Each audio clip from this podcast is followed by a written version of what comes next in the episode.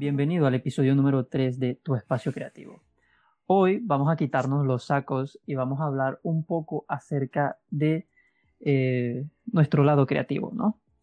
Vamos a ver qué identificamos en nosotros creativos y comentar y relatar aquí con mis compañeros, como siempre presentes, apoyándome. Eh, saluden muchachos. Hola, ¿cómo están? Hola, les habla Dianis. Hola a todos, con ustedes Daniela Fontalvo. Sí, y hoy vamos a conocer qué habilidades tienen estos, estos invitados de hoy en día, ¿no? Eh, para, para, ver qué temas vamos a tratar, vamos a ver eh, un poco, como se había mencionado, cuál es el lado creativo, cómo se da ese lado creativo, cómo alrededor de los anteriores dos podcasts, si no los has escuchado, eh, explicábamos cómo cómo es la personalidad de una persona creativa, eh, cómo se da el proceso creativo em, y demás elementos que son importantes a la hora de poder abordar este concepto, ¿no? Entonces, vamos a hablar, no sé quién quiera comenzar, acerca de, nos demuestre alguna habilidad y por qué piensa de que esa habilidad es creativa o lo hace creativo, ¿no? Y que, que, que rasgos de su personalidad también ve que pueden ser creativos aquí es de comentar y, hablar y sabernos, vamos conociéndonos. Ok. No sé si las compañeras quieran comenzar primero. Claro, las damas primero, ¿no? Claro. Ay. ¿Adianis? Bueno, yo comienzo. A ver, Adianis, ¿en qué eres creativa? Eh, bueno, yo soy necia. Comenzamos bien. Yo, yo, soy curiosa, yo veo una cosa y será que aquí sale algún invento. Por lo menos, y te pongo de ejemplo, hace poquito aquí en mi casa, pues el techo es puro drywall y aquí se utilizan puras lámparas LED. Entonces llegó la moda de los aros de luz y pues yo no he comprado aro, aro de luz, entonces había una hay una lámpara LED que no se está utilizando. y ya sabemos dónde terminó. Ay,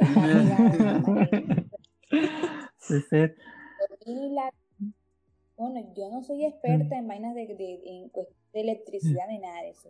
Yo, ella tenía unos cablecitos que le sobraban, que eso van incrustados en el techo.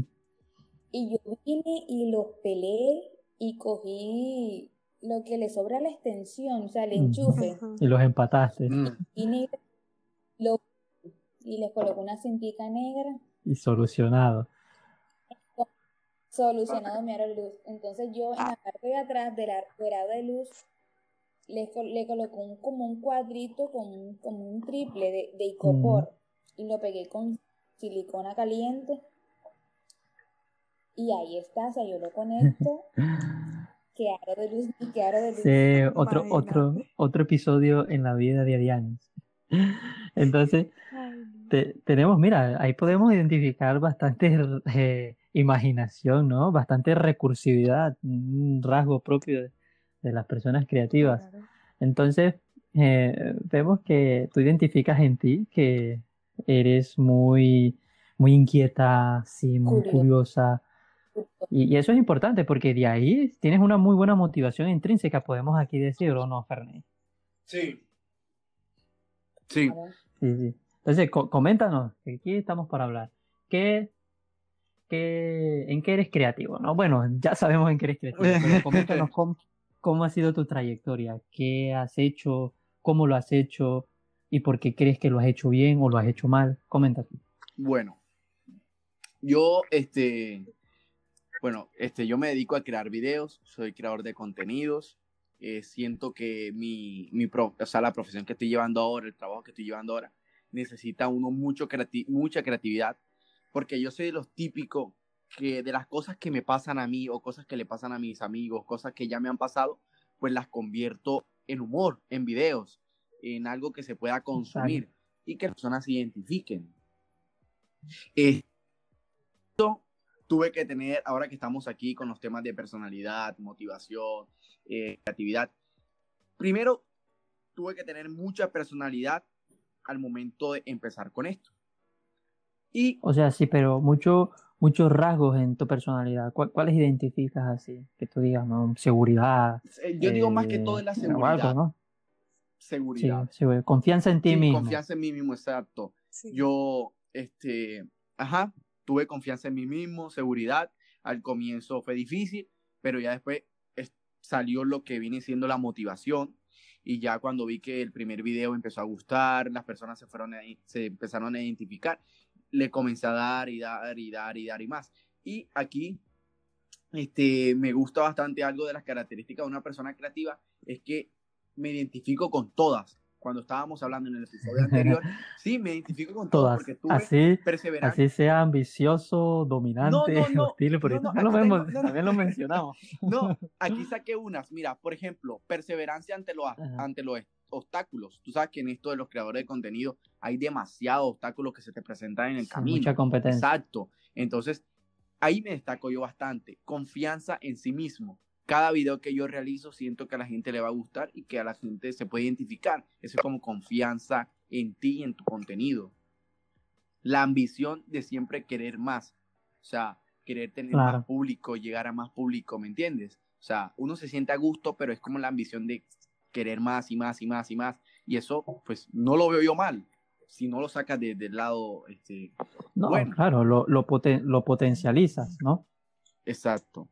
Eh, y está, por último, la imaginación, que aquí sí es un papel fundamental que va con la creatividad, que es la imaginación, para, como te digo, cosas que me han pasado, llevarlas a un video o algo.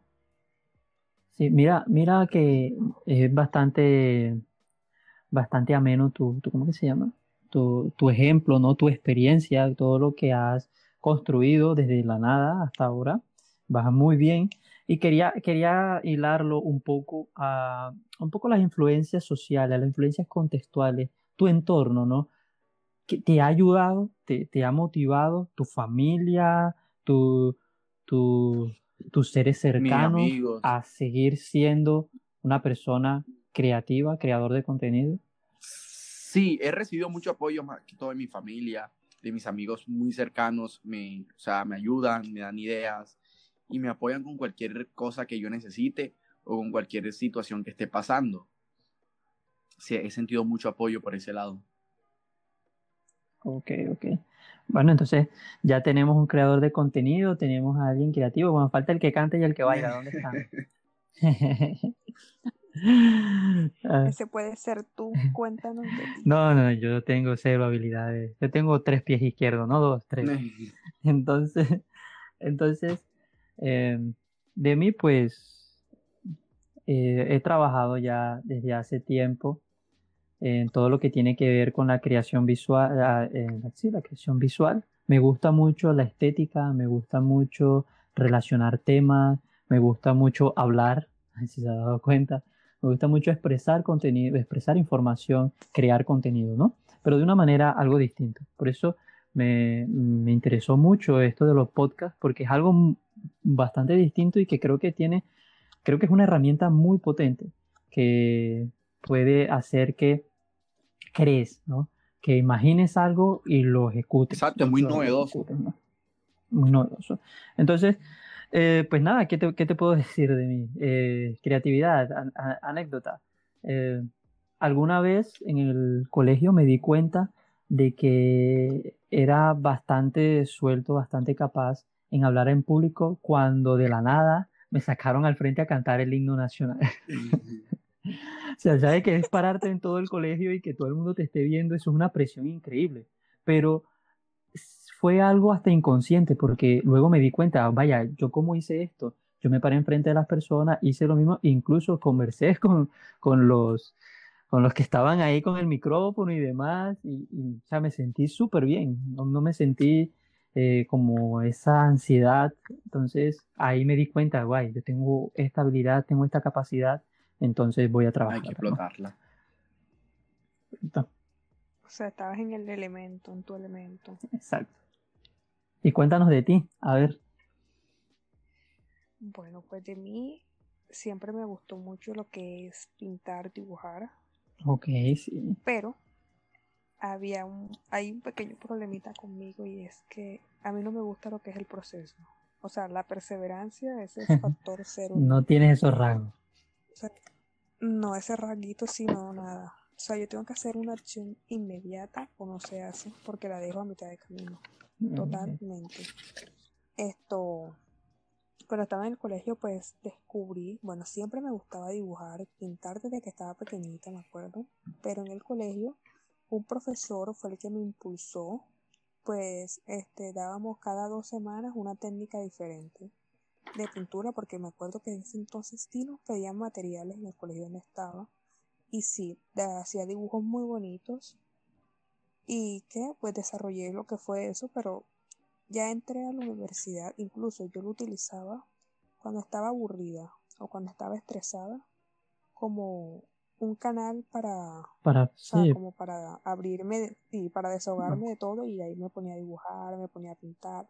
Todavía es la hora, me gusta mucho. Okay. También me gusta mucho lo que es el maquillaje, pero ese talentito sí no lo exploté. Sí, o sea, en sí no me dieron apoyo y no, o sea, no lo estudié, no, me quedé con, con lo que veo en internet prácticamente, pero haciéndolo para mí misma, pues me va bien. Y nada, y personalmente lo que es dibujar y eso también me gusta muchísimo. Ok, mira, rescato de, de tu anécdota y de tu descripción, algo muy importante. Mencionas en una parte tu parte creativa, que viene siendo una parte creativa muy eh, a la parte de productos, como tú dices, eh, pintar, colorear. Es lo que nosotros, como comentábamos en el primer podcast, lo que generalmente identificamos como una persona creativa. Pero que en ese sí tuviste un apoyo, sí tuviste un entorno, un contexto social fuerte que te, sí, que te ayudó, ¿no? Y el profesor que me estás diciendo, que te impulsó. Entonces, ¿lo ves? No, y mi papá me compraba todo lo que pedía y que, cosas que, que, yo quería no eran cosas o sea, no eran cosas baratas. Porque me acuerdo que eh, hoy pedían un lienzo con pinturas oleopastel y mm. eran pinturas, pinturas profesionales. Entonces yo, papi, mira, pidieron tal cosita. Y, sí, hija, yo te lo compro. claro, porque él, Entonces, sí, me imagino que identificó esa habilidad en ti. Y, Ajá, y de pronto también de que eso le gustaba y de pronto por eso el apoyo fue sí claro claro y, y en contraste a, lo, a, a, la otra parte que ella menciona, donde no recibió apoyo, maquillaje, ¿no? algo, que aunque sigue, o sea, sigue la pasión, sigue la motivación intrínseca, ¿eh? Em, no, lo has, no lo has podido desarrollar por... Intrínseca. Intrínseca, eso. Eh, eh, no lo has podido desarrollar por, digamos, eh, la parte social, ¿no? La parte los, los elementos contextuales alrededor tuyo. Bueno, ¿qué te puedo decir? Lo que pasa es que yo lo quería ejercer como una carrera profesional. O sea, yo me pintaba como la mejor maquilladora del mundo, viajando de, de, norte a sur, de este a oeste, dando cursos de maquillaje. Ya, ustedes vieron a mí siendo la más maquillando. O sea, yo tenía ese sueño, tenía eso. La motivación. Pero, por otra parte, yo también quería ser psicóloga. Ajá, sí, o sea, yo tenía eso muy dentro guardado. Pero entonces mi mamá me dijo, bueno, entonces empieza a estudiar psicología y más adelante yo te doy el curso de, de, maquillaje profesional. Y mira más adelante, séptimo semestre, y todavía no veo mi curso de maquillaje profesional. Pero para mí, en mi caso, psicología se acopló a, a, mi personalidad, a mis capacidades y a lo que yo buscaba, la verdad. No, no pensé que se podría explotar tanto en, en, en esta carrera, ¿no? Exactamente. Así, tal cual. Exacto. Bueno, ahora que han estado hablando de motivación en cuestión de creatividad, bueno, no sé si lo mío tenga que ver mucho con creatividad, pero es algo que pasó personal, me pasó algo personal, y por lo menos yo, yo, o sea, en, mis planes no estaba estudiar psicología. Desde chiquita pues siempre me ha gustado más el área de la salud. Digo yo aquí que es porque desde chiquitica vi a mi mamá, yo la ayudaba a estudiar, veía videos de la carrera que ella ejerció, que todavía está ejerciendo, que es instrumentación quirúrgica. No era mi carrera, pero yo quería estudiar enfermería superior. Entonces, por lo menos yo insistí bastante en la UPC para pasar en la enfermería superior, pasé enfermera jefe, no se me dieron las cosas y pues hice el técnico de auxiliar. Pero la, o sea, el técnico yo no lo ejercí. ¿Por qué? Porque me sentí desmotivada de que por lo menos, o sea, aquí en la ciudad de Valledupar y a nivel, o sea, aquí en, Colombia, la salud es muy mal paga. Y o sea, te pongo de ejemplo que por lo menos el hospital está en paro ah. porque no pagan. Aquí el contexto colombiano y de donde están escuchando eh, es un poco complejo en situaciones, en situaciones de salud, de economía, y me imagino que la mayoría de países latinoamericanos, pero sí es verdad, es una realidad bueno, que hay que afrontar. Total, o sea, entonces yo decía, o sea, si yo quiero ejercerla, o sea, ¿de qué me sirve a mí? Bueno, de pronto mucha gente sí lo hace por gusto y todo, pero yo me pongo a pensar de pronto en esas, de pronto en esas mujeres cabezas de hogar que nada más dependen de ese trabajo y que no te paguen, o sea, ¿cómo resuelves tú mantener tus hijos, eh, tu hogar, o sea, servicios, servicios, transporte, o sea, comida. mira, por ejemplo, actualmente el hospital debe ocho meses, o sea, ocho meses sin nada, mujeres, van a trabajar, o sea, y, que no les resuelvan nada, si, si la salud es algo de emergencia, algo de urgencia, algo primordial que, que se debe tener en cuenta, Y aún así la gente sigue trabajando como si nada. Entonces yo, por lo menos yo me desmotivé, yo la verdad me desmotivé, yo dije, o sea, voy a matarme trabajando para que no me paguen. Que gracias, o sea, porque uno también estudia para de pronto obtener sus cosas, ser independiente. Un ingreso, no me echemos mentira, pero sí es una motivación, porque tú estás te estás ganando algo de lo que tú estudiaste, estás aplicando lo que, está, lo que aprendiste. Entonces, yo particularmente por eso no ejercí ese técnico, porque o sea, me sentí desmotivada de que la salud aquí es muy mala, en el sentido de que no pagan, o sea, el servicio es muy Entonces, eh, bueno, tenemos aquí diferentes circunstancias en las que podemos identificar sí, elementos que van ligados no solamente a la creatividad, porque la motivación también impulsa otros procesos eh, cognitivos y otros procesos de, otras índoles.